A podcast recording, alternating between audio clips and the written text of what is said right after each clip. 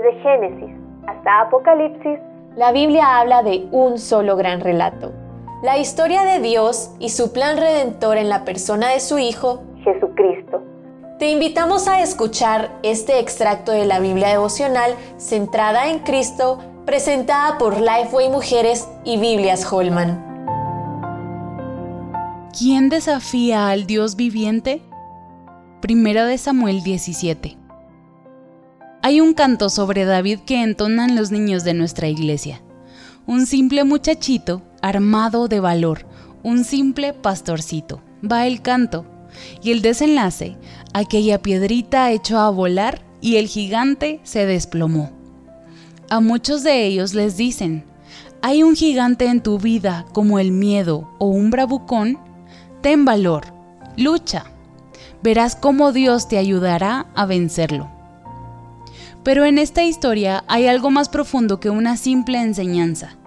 Este pasaje relata cómo el Señor utiliza a un campeón improbable para rescatar a su pueblo. Los israelitas estaban atemorizados por un imponente enemigo, liderado por un Adalid burlón y arrogante, que dijo, Hoy yo he desafiado al campamento de Israel.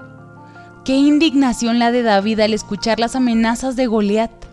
Este menospreciaba no solo a los israelitas, sino al Dios viviente.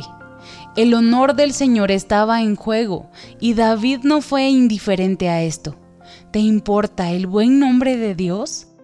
Ahora bien, Eliab solo vio en su hermano David a un muchacho irresponsable. Saúl lo consideró un muchacho sin experiencia militar.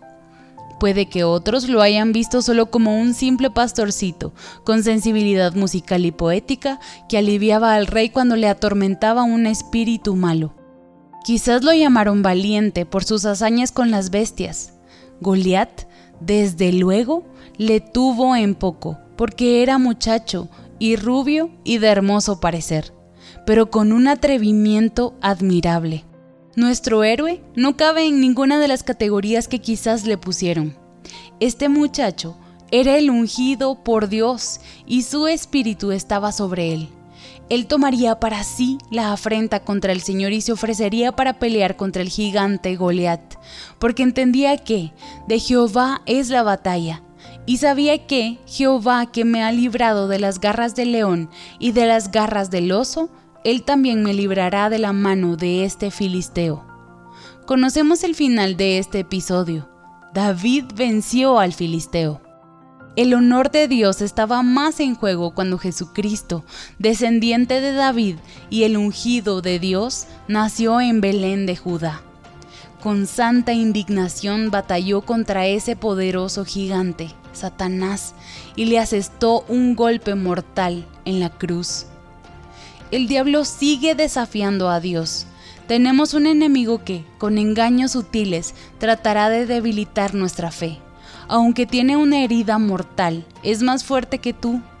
Pídele a Jesús, tu gran campeón victorioso, que te ayude a vencerlo hoy. Para conocer más recursos relacionados a esta gran historia, visita www.centradaencristo.com www.radiomaría.com.